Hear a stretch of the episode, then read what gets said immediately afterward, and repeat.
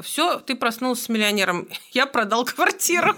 Друзья, готовьте свои чакры. Сегодня вы слушаете подкаст про эзотерическое развитие вашей души. С Екатериной Назаренко. Это очень неожиданно. Хочу дать обратную связь, как ребенок. Ну, извините. Видите, как я это, да? Ты молодец. Ты все сделал правильно. Ты используешь в своих целях корыстных наш подкаст. Спасибо, всем спасибо. Ничего там смотреть, там дети не включаете. Прицепились-то ко мне своим добром уже. Про добро арт. Самый добрый подкаст о людях. С вами Назар Колковец. И Ольга Жданкина. Мы беседуем с людьми, которые своим примером вдохновляют на подвиги. Ну или просто на что-то хорошее.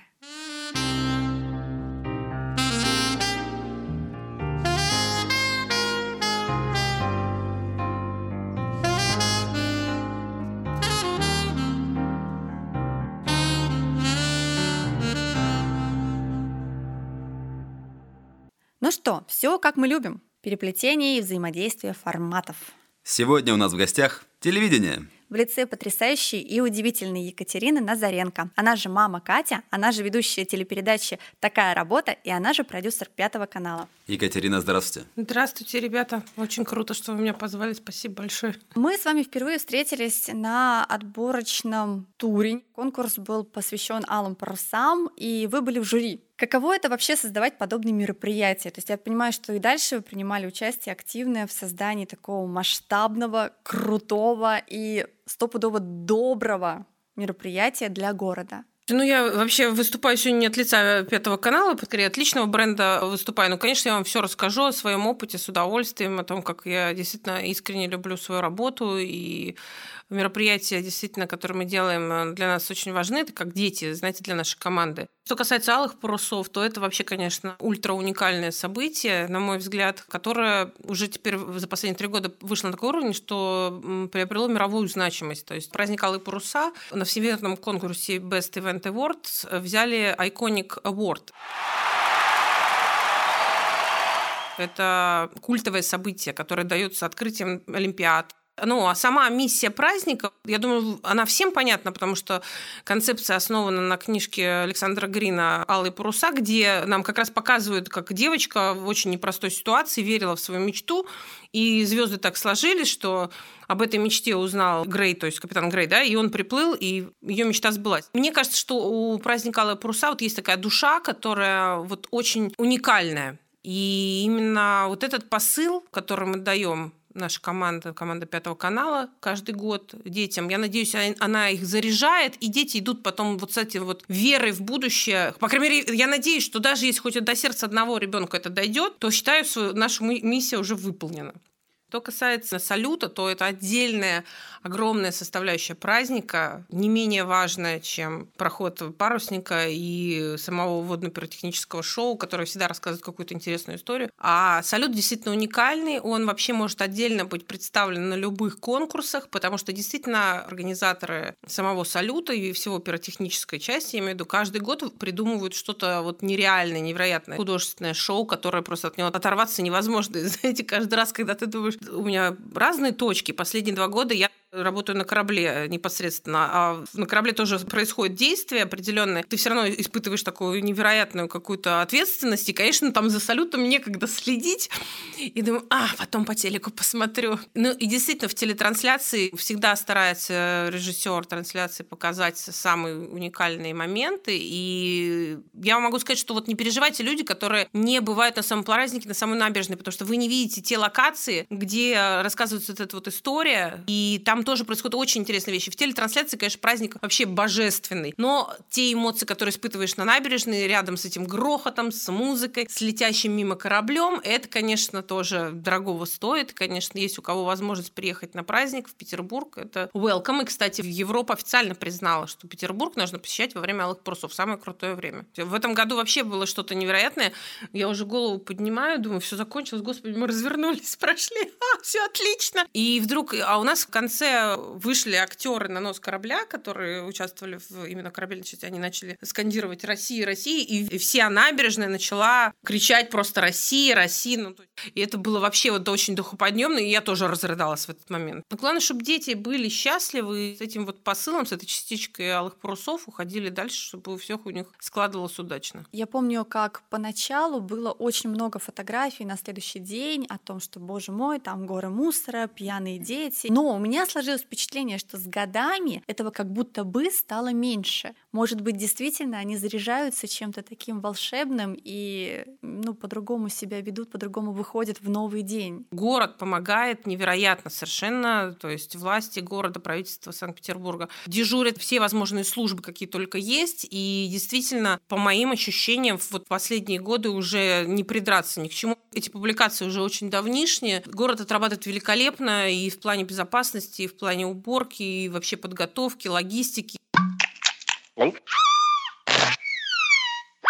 Наш генеральный директор Пятого канала, он вообще всей душой в организации праздника от первого до последнего, просто его вздоха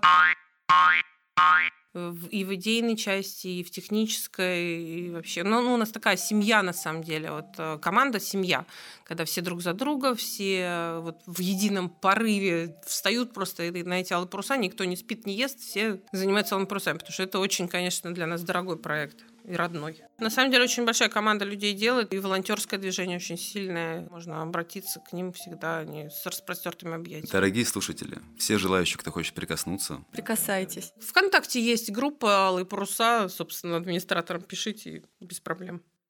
Есть такое устойчивое мнение общественное, что СМИ в основном стараются преподносить темы острые, остросоциальные. Там убили, тут обокрали, тут своровали. Насколько вообще современные СМИ апеллируют этими понятиями хайп и добро? Что важнее? Чтобы была созидательная часть у новостей или чтобы просто максимальное информирование и максимальный охват?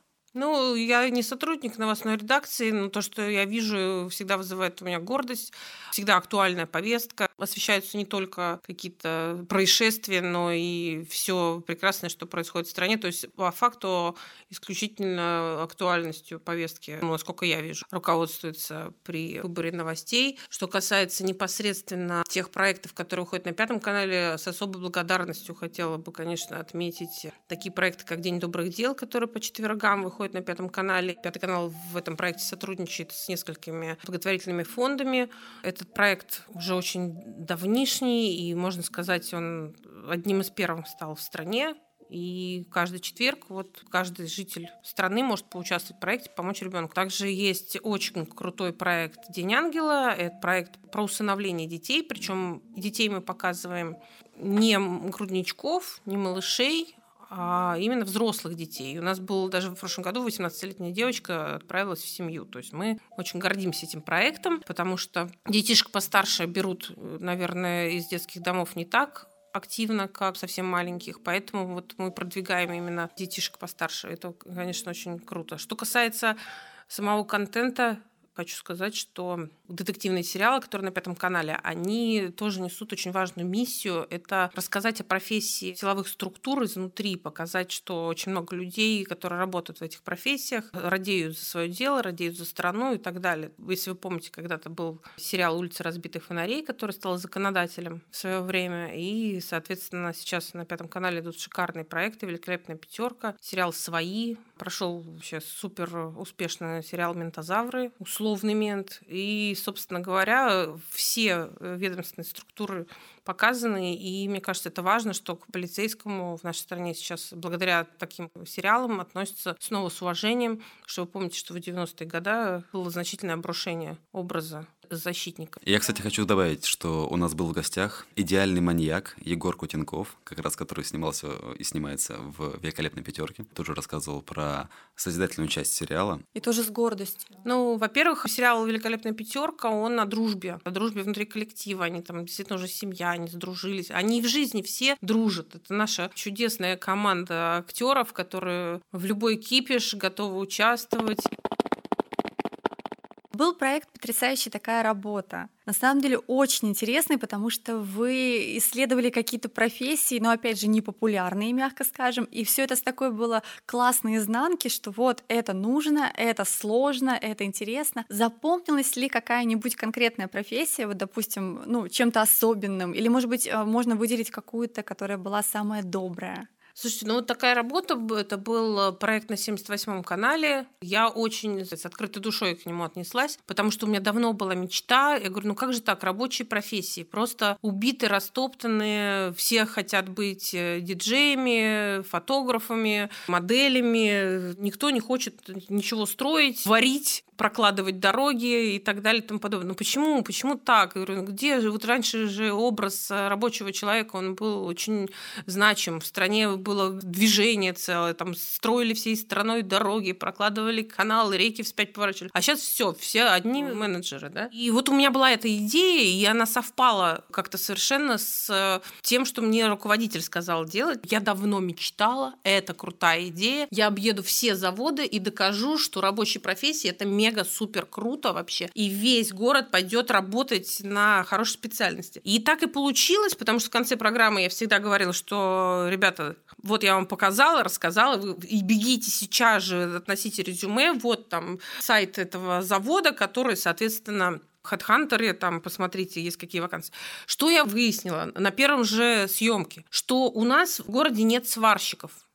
То есть завод трубопроводов нанимал сварщика где-то там вообще за Нижним Новгородом, потому что такого человека, который может сшить два куска трубы бесшовным способом, его в нашем городе не нашлось. Товарищи, вы что прикалываетесь? Сварщиков в Питере нет. Это как вообще? Докатились. Кировский завод стоит. Это я думала, что он стоит. Когда я туда приехала, знаете, он вообще не стоит. Он работает так, что мама не горюй. И, соответственно, стоит этот сварщик. Я говорю, ну хорошо, а может быть, э, ну, зарплаты у вас низкие, не хотят люди идти. Оказывается, что хороший сварщик хорошего разряда у нас от 70 тысяч получает чего, поверьте мне, ни менеджеры, ни фотографы как бы не получают. А когда я приехала на Кировский завод, который делал тракторы эти огромные, прекрасные, мне показали парня, который там уже, ему там, по-моему, 28 лет, у него там чуть ли не пятый разряд, и он единственный умеет на новой совершенно установке легкие по-моему, это станок ЧПУ назывался, но какой-то супер навороченный новый. Он единственный, кто умел на этой установке работать. И он там, я говорю, ну какая у вас зарплата? Ну, он говорит, ну я, мне, я постеснялся. Ну, говорю, ну вы хорошо живете? Он говорит, ну у меня квартира трехкомнатная, две машины, у меня у жены дача, как бы нормально я живу. То есть я поняла, что он получает вообще там просто немерено. А сам он приехал из-за из, из Архангельска пошел на Кировский завод. Вот почему-то архангелогородцы как бы считают, что правильно приехал, поехал, устроил устроился на завод. А вот у нас в Петербурге пойти на завод работать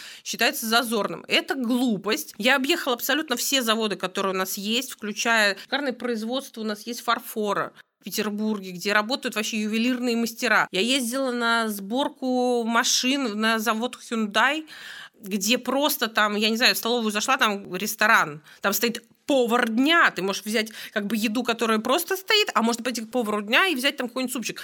Я вообще обалдела. У них есть даже профессия. Чувак садится за руль автомобиля и просто катается целый день на нем, проверяет, все ли с ним хорошо. Я говорю, да ладно, говорю, серьезно? Я говорю, я сама хочу тогда туда пойти. То есть ты просто по горкам катаешь целый день. Еще он устает, идет, отдыхает, и его меняют. Вот, то есть я думаю, что сотрудники такси могли бы сейчас встрепенуться вообще с удовольствием, чем ты целый день гоняешь гоняешь там, уж лучше там погонять. Вот это, конечно, опыт был очень крутой. Просто я вот обожаю свою программу «Такая работа». Я считаю, что это вообще был геройский совершенно год, когда я там все э, специальности, Катя свой гештальт закрыла, потому что я умею варить, умею шить, вышивать, прокладывать асфальт, собирать машины, значит, лепить ювелирными украшениями я могу теперь заниматься легко. То есть я все профессии освоила. Круто. Сковородки даже умею делать. То есть не надо бояться идти в профтехучилище, которые теперь называются колледжи, спокойно уходить, если ты уже в девятом классе понял, что ты уже просто не можешь находиться в этой школе и изучать там и готовиться к высшей математике поступления в университет, идите вы спокойно в колледж, у вас будет копейка хорошая, если золотая сила в руках есть, вообще не вижу проблемы просто. Ну, а у нас столько заводов, оказывается, и в Санкт-Петербурге, и в Ленинградской области. Я вот сейчас арендую помещение на заводе «Скороход», у нас там свое небольшое производство, и история в том, что сейчас завод перестраивается, его выкупила какая-то компания. Это скоро будет какой-то новый лофт, торговый центр, что-то там еще с чем-то. Ну, получается, вот завод меняется и уходит в прошлое. Ну, проблема-то в чем? Почему сейчас э, такие площади не нужны э, заводам? Потому что технологии идут вперед, и то, что раньше делало там 50 человек, теперь делают втроем. Поэтому такие площади, ну, они просто не окупаются, их нужно куда-то пристраивать. Я была, кстати, на нашем э, хлебопекарном заводе, где стоит еще печь, которая во время революции, она реально, она работает и выпускает определенный вид хлеба, Это который... На Наверное, самый да. вкусный, как обычно. Да, вот там все вручную это закидывается. То есть есть заводы, которые, в которых еще технологии прошлого применяются, и поэтому все работает в прежнем режиме. А есть заводы, которые, ну вот в частности, скороход, э, сокращают технологические мощности в угоду новым технологиям. Приезжая на Ладожский вокзал, стоит бокс стеклянный. В стеклянном боксе стоит робо-женщина. Рядом с ней висит робо-рука. Я карточку приложил, робо-рука берет стаканчик, переворачивает стаканчик, подносит к мороженому. Мороженое накапало, и мне все, собственно, выехало автоматически. Вот оно, будущее уже здесь, все, приехали. Но это ведет к сокращению рабочих мест. Вот это всегда, ну, в общем-то, пугает. Я так понимаю, что это проблема, потому что заводы сокращаются, места сокращаются. Получается, один сварщик там за 80 тысяч рублей, а остальные просто не нужны. И вот они, собственно, идут в фотографы, в менеджеры. Хорошие профессии и фотографы, и тренеры, и диджеи — это хорошие профессии, но, но никогда идет переизбыток да, то есть, ну, нужно закрывать все позиции. У нас много где можно работать помимо этого. А что касается сокращения количества рабочих мест, это, это действительно проблема, которая сталкивается еще вот с чем. То есть, с одной стороны, хорошо, что технологический прогресс идет и у людей становится больше возможностей для творческих да, профессий, для реализации себя и так далее. Но вопрос зарабатывания денег, он по-прежнему стоит. Если бы высвобождающиеся, так сказать, ресурсы еще оплачивались бы, то было бы вообще круто. Но в любом случае приходится искать средства к пропитанию, и, соответственно, вот эта вот высвобождающаяся творческая энергия, она пока что не всем приносит э, доход. Но тем не менее, вы прекрасно видите, что деньги уходят в виртуал, зарабатывают все больше и больше люди, которые, в принципе, работают только в виртуальном пространстве и в творческих профессиях тоже. Поэтому денег-то они же как определенном количестве находятся в мире, они все равно должны куда-то двигаться. И да, во время пандемии... Это я сейчас вообще рассуждаю вообще как только как я. Я не от, не от лица кого не выступаю, сразу говорю. То есть получается, что все равно эти деньги должны будут приходить туда, где освободилась. Только мы, люди, которые условно от сахи, да, в прошлом, в недавнем, становимся творческими, мы еще не умеем их ловить, там, применять и так далее. Но все равно человечество неповоротливо, медвежьими шагами, через трудности, но идет к тому, что делать то, к чему у него предназначение. То есть там творить что-то прекрасное, там, я не знаю, наслаждаться природой, обрабатывать землю там в свое удовольствие и так далее и тому подобное. Мы просто с вами находимся в переходном периоде. Когда-то будут, кто хочет петь, поет, кто хочет свистульки делать, делай свистульки. Все остальное будут делать роботы. Просто мы, как бы, куча течений было связанных с тем, что люди уйдут э, из города, там технологический прогресс умрет, все вернутся там на поля и в белых рубахах с коровами будут с венками на голове песни петь. Нет, такого не будет, если не случится э, ядерной зимы. То есть, соответственно, будет следующим образом. Города будут работать в страшно высоком технологическом прогрессе, а население действительно разойдется по земле, будет строить свои дома, обрабатывать свои грядки и творить что-то, что будет на развитие мира. Потому что человек все равно он запрограммирован, ну, как я это вижу, на то, чтобы все время развиваться, что-то делать, продвигаться. Ну, вот чуть-чуть наш вот, условный сварщик отвернется, он уже начинает петь, танцевать, писать стихи ваши дорогие, любимые, да, то есть все равно все хотят творить, никто не хочет особо целыми днями. Но есть же люди, которые вот обожают, вот он обожает класть эти швы. Он этот шов положил, говорит, ну посмотри, ну ты же не видишь даже, где э, шов. Так это же творчество, это, это его творчество, да. это же очень круто. Есть же даже конкурсы сварщиков Ну, я видел. Ну Я- да, конечно, я про них рассказывала, вообще. да. А человек должен реализовываться в том, что ему нравится, и тогда это искусство. Любая профессия получается искусство. Это у поэтов вечная проблема, потому что мы действительно все время на стыке. Мы ждем, когда вот этот вот космос и мировой запас поймет, что ага, кажется, мы поняли, куда должна быть утечка финансов в Ты поэтов. забыла сказать, мы не только ждем, мы еще и действуем. Но мы действуем, нет, безусловно, мы практикующие. этом. Посмотришь афишу в театре. Ну, я говорю, вашу мать, ну сколько можно ставить Шекспира? Вы что, издеваетесь, что ли? Чувак уже пять веков отдыхает. Ну, ну, уже непонятно даже, что написано. Ну, поставьте вы пьесу современного писателя. А нету. Нет, нет, нет, вопрос не в этом. Ее сложно продать. Надо что-то делать с этим, потому что, ну, невозможно. Я бы лучше... Нет, я не говорю, что сейчас нет современных пьес. Они есть и в большом количестве. Но действительно, пиара у них недостаточно. Надо прокачивать. Ну, вот даже сейчас люди экспериментируют. Вот сейчас был большущий скандал. Наша суперзвезда Ольга Бузова попала в МХАТ. Я прекрасно понимаю этого режиссера. Он пропиарился, пропиарился. Потерял репутацию в профессиональной среде, потерял. Но, извините, зато у него битком, он окупился, все отлично. То есть это ход-ход. Я не знаю, ну пусть и Ким Кардашьян голая выйдет там с вами, там хоть споет одну арию. Ну, то есть, понимаете, все равно без пиара, без этого современное искусство не работает. Поэтому я почему всегда жалею вообще современных творцов наших, потому что они-то по-прежнему талантливые, у них по-прежнему все получается, только теперь они не суперзвезды, да, а суперзвезды у нас вот эти вот ребята из Инстаграм. Эти по-прежнему талантливые люди, только стихи больше все. Они потеряли свою вот эту вот, потому что э, кто у нас, давайте так, кто у нас самые крутые поэты, допустим, Серебряного века, то, о чем все знают. Только те, кто нереально хайповал. Маяковский, который там, извините, весь город э, На уши поднял. Ага. вот, можно и так сказать. Есенин, который там это с Москвой Кабацкой со своей. Соответственно, это люди, которые умели хайповать, они были харизматичные помимо своего таланта. А я уверена, что по городам и весям была куча талантливых поэтов, которые писали не менее шикарные стихи, и просто о них никто не знал, потому что они не приехали в Питер, по кабакам тут не рубили свои чашки, не целовали э, эту э, Исидору Дункан. Что вы думаете, она такая красивая была в 45 лет-то? Нет. Она уже была не на выданье давно. Но она была Исидора Дункан. С кем, соответственно, Есенин протусил? Как он пропиарился? Легендарно. Это да. И причем было очень много поэтов, которые тогда издавались гораздо большими тиражами, были тогда, допустим, известны. Сейчас читаешь, думаешь, кто, простите, я вообще не слышала никогда.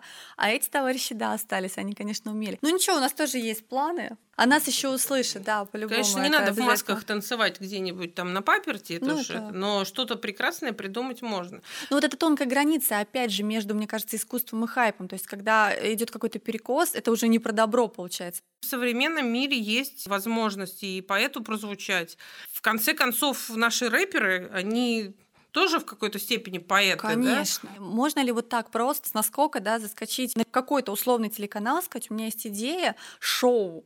Вот, пожалуйста, почитайте. Ну, вот условно, как бы Да нам это- сотни приходят этих Вот, писем. так я к тому, их, наверное, же и не читают, и не смотрят. Читают. Есть Читают? люди специально сидят за этими ящиками, читают. Кошмар. Иногда плачут, иногда смеются, иногда как бы выливается в какую-то встречу, какой-то проект. То есть нет, совершенно открыты. И в кажд- на каждом телеканале это есть.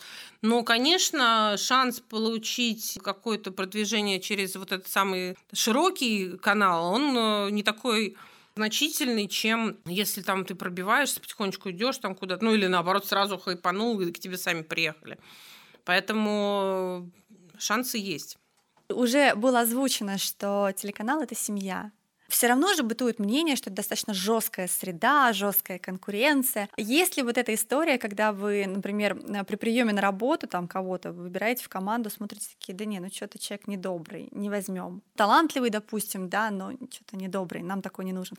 Есть вот этот отбор добро-зло. У нас вообще вот всегда говорят, вот, на телек невозможно попасть, это вообще нереальная история, там только связи. Ну, слава богу, уже все поняли, что там нет вот этой истории, что ты обязательно через постель. Кто там вообще? Какой, какая постель? Там поесть бы сходить, успеть. Это вот, конечно, истории смешные. Вот. Но вот я всегда рассказываю историю, допустим, своего управления, нашего управления продюсирования. У меня есть сотрудница Маша Хачатурян, и есть э, начальник службы New Media Саша Дзенис. Это вот люди, которые просто пришли с улицы, сказали, мы хотим работать. Я взяла на практику. И они оба оказались просто алмазами неграненными, работают, и вообще просто Маша суперпродюсер, а Саша вообще начальник службы, и весь YouTube под ним. То есть он талантлив э, вообще легендарно в Ютубе, и это его страсть, он там этим живет. Маша все, во всех проектах участвует. То есть, а человек, по сути, просто пришел без образования. На ну нет, она с образованием. Почему она? С образованием пришла, она вообще с красным дипломом пришла. Но тут вопрос, ну, доброта – это одно из качеств, конечно, которое ценится, то, что она была отзывчивая, она была умная, быстрая. То есть, ну, еще раз, я это к чему рассказываю? К тому, что можно получить работу на телевидении, не имея никаких связей. То есть нужно только добраться до того человека, которому, вот, которого, то есть Саша вообще ВКонтакте ко мне постучался, он меня буквально затравил вообще там и в ВКонтакте, и в, по телефону. И, в общем-то, в итоге я с ним встретилась, потому что я поняла, что человек настолько настойчивый, что он реально идет к своей цели, то есть он целеустремленный, и, соответственно, я уже поняла, что надо его позвать и с ним поговорить. И то не сразу все равно я нашла точку соприкосновения, пришлось долго-долго искать, выискивать, то есть я всегда за то, чтобы найти талант. Но то, что какой-нибудь злобный, там, но сильно талантливый, вряд ли попадет на работу, то есть э, человек абсолютно, ну, у нас все добрые, как бы так как-то я злых людей у нас и не, не, не могу даже назвать, у нас нет таких. Но мне кажется, это на любой работе, кто будет взять, брать какого-нибудь злобаря или придурка, ну, нафига Ну, смотря нужно. что. То есть, например, для кого-то важнее, ну, условно, там, прибыль какая-то, и вот он видит, что человек там крутой продажник, ну, пипец плохой человек. Ну, он такой, ладно, я как-то с этим справлюсь, главное, что он будет приносить прибыль. Ну, так, знаете, кто делает? Те, кто не работает просто в отделе продаж, они, а берет на работу, говорит, да пусть он там в отделе продаж и а пусть они не разгребаются. Козлина этот, да, там сидит, не мои проблемы. А к себе конкретно в отдел никто такого не возьмет. Делите ли вы людей на добрых, злых? То есть вообще апеллируете этими понятиями для себя, что вот добрый человек, злой человек, потому что многие открещиваются, говорят, не-не-не-не, стоп, я так не говорю, так не считаю, стараюсь не думать. Просто мне кажется, что сейчас вот именно в современном мире очень расширились вообще все понятия, не только там какие-то добро и зло, черное и белое, да, то есть у нас сейчас настолько много граней всего, любого понятийного аппарата, то есть там человечество все глубже и глубже закапывается в эмоции и так далее, учится принимать там и свою злость, то есть не бывает только добрых людей, значит, у него подавленная агрессия, значит, он, я не знаю, там проявляется вот это все, что он в себе задавил в чем-то другом, то есть, знаете, бывает добрый, милый, хороший человечек, который так добро со всеми разговаривает, такой весь нежный пупус, а все его ненавидят, как бы просто считают, что он.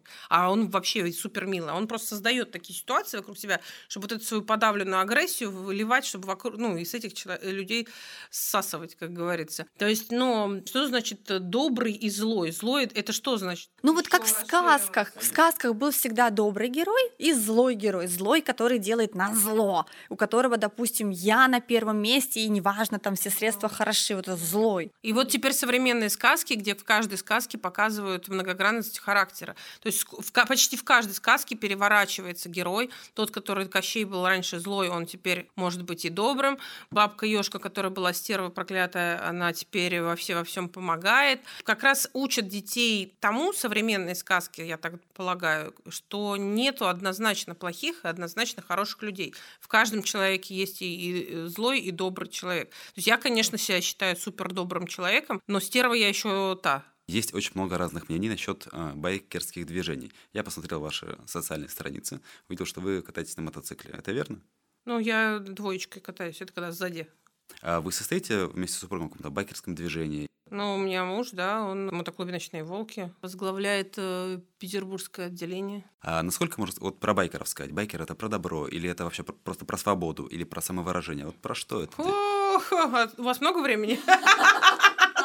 С собой. Что касается байкеров, то трансформация этого понятия тоже значительная произошла. То есть раньше это были а, грязные бандиты, которые с бородами по полу трясущимися там в грязных жилетах крушили все вокруг. И вот асоциальный элемент. То есть когда-то это была форма протеста. Но это было вообще настолько давно, что когда сейчас вот кричат, байкер должен быть свободным, байкер не должен быть политически ангажированным, байкер не должен заниматься социальными проектами, потому что он, эй, грязный байкер несется навстречу ветру. Это вообще такая чушь. Я просто, когда это слышу, у меня уже просто дурно мне делается. Ну, ничего, что байкеры — это современные мужики, да, ну, и женщины тоже есть, женские мотоклубы, э, которые точно так же существуют в социальной и политической повестке и точно так же хотят выказывать свое мнение и участвовать в общественных событиях, как-то влиять на свою страну и так далее и тому подобное. Поэтому вот это вот крики о том, что ой-ой-ой, ночные волки дружат с Путиным, ой-ой-ой, про путиновские, просто хочешь спросить, а ч,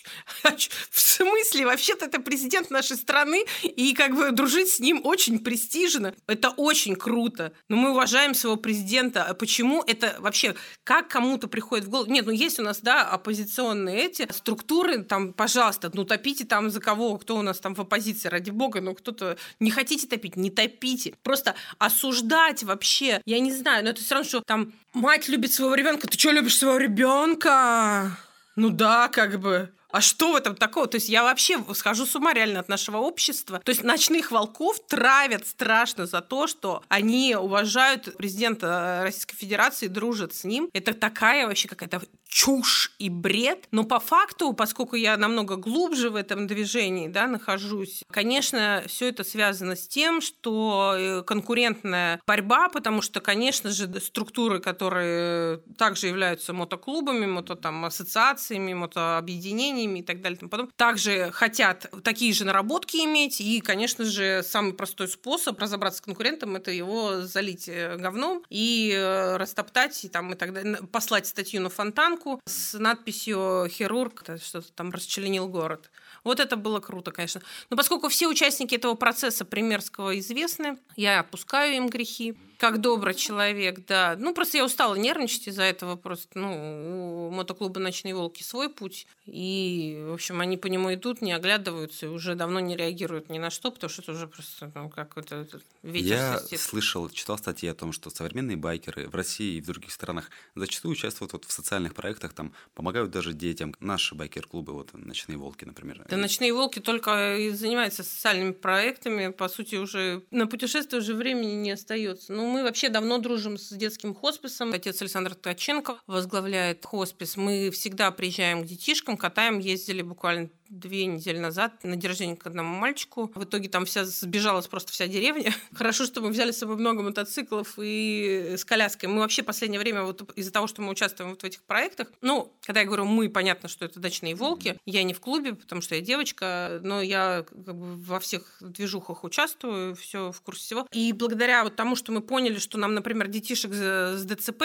тяжело катать именно без коляски, и вот э, детишек с мышечной атрофией, мы поняли, что надо нам уделить внимание именно трехколесной мототехникой. И всю зиму скупали там по 5-10 по тысяч рублей, тащили из Мурманска, из Петрозаводска, какие-то старые убитые мотоциклы, и пацаны всю зиму их восстанавливали, восстанавливали, восстанавливали. И сейчас мы прекрасно приезжаем, 2-3 мотоцикла обязательно берем трехколесных и катаем детей. Был тоже, опять же, праздник сейчас молодежи в, во Всеволожске, мы туда прекрасно пригнали свои вот эти колясочные мотоциклы и катали там, наверное, я не знаю, сколько мы детей перекатали. Дальше у нас сейчас очень важное направление, которое работает, называется «Русскому лесу быть».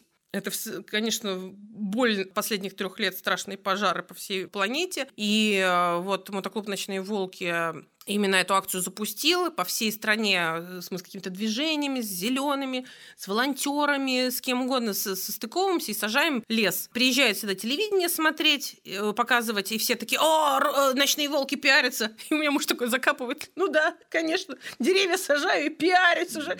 Уже просто на деревья скоро на кустах там скажут, что мы пиаримся. Ну, мы уже реально не обращаем на это внимания, потому что пофигу, мы это делаем, у нас все получается. Пусть... А на самом деле фишка в том, что общество до сих пор не готово старое вот это вот убеждение о том, что высшее образование необходимо каждому, чтобы хорошо зарабатывать. Чушь! Можно быть слесарем, да, вот как мы сейчас выяснили. Там, и зарабатывать нормальные деньги больше менеджера. Вообще отличные деньги. То же самое, байкеру там, о, там грязные бандосы. Нет, современные байкеры это крутые ребята, которые делают добрые дела. Только не байкеры, а- а русские мотоциклисты. Русский мотоциклист. Хорошо, спасибо. О, а в чем разница? Разница в том, что ну, зачем э, ну, использовать э, слова, которые и так есть в русском языке. У нас есть слово мотоциклист, почему нужно называть себя байкер? Не, ну, я, я опять же не настаиваю, кто как хочет так называть, но конкретно мотоклуб «Ночные волки» — это русские мотоциклисты. Так же, как женский мотоклуб «Ночные валькирии» — это русские мотоциклистки. Я был шокирован когда-то, когда по телевидению увидел сюжет о ВДВшниках, которые в день ВДВ не идут купаться в фонтанах, да, они какие-то посещают школы, там детские дома и прочее, они такие все веселые, классные,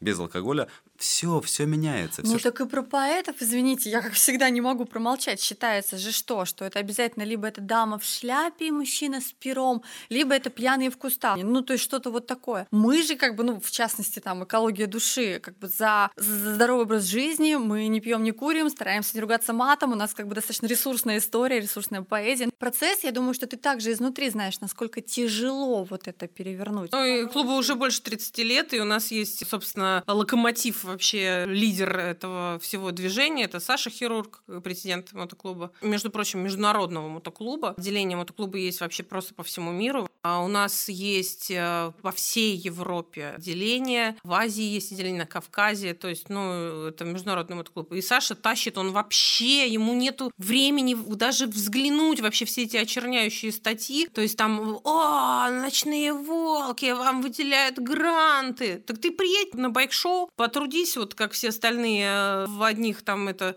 в штанах спущенных построй, там декорации 80-метровые. Пос- Посмотри, сколько труда вкладывается, сколько стоит перевозка техники, сколько стоит заплатить ребятам, которые мотоциклисты, летающие фристайлеры, артистов привести, оплатить все группы, которые приезжают. Извините, это Алиса.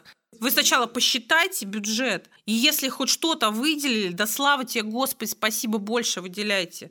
Надел-то на хорошее. Вот называется в этом году э, байк-шоу «Русский лес». Хотели про лес рассказать, но запретили в связи с пандемией. «Русская мечта». Темы-то всегда берутся какие-то такие важные для всего человечества. Пускай, как говорится, вот и вы тоже поэты, не бойтесь ничего, делайте, и, и ваши дела скажут за вас. Просто всегда, знаете, полить говном в СМИ, в, в оппозиционных, которые занимаются, собственно, вот этими вещами всеми, это очень легко. А люди, они пока еще вот тяжело реагируют на эти хорошие вибрации, они все-таки любят нижние вибрации. По факту, если вы на это не реагируете, ну, как бы и не надо. Все равно будут вредить, все равно будут нападать, будут подстраивать, бороться. Надо идти и не обращать внимания. По-другому никак. Нету времени. Знаете, как тут у нас какой-то популярный психолог сейчас в сети ходит, который говорит, вам на вас и так всем наплевать, можете уже ничего не стесняться. Знаете, вот бороться можно только за хорошие деньги.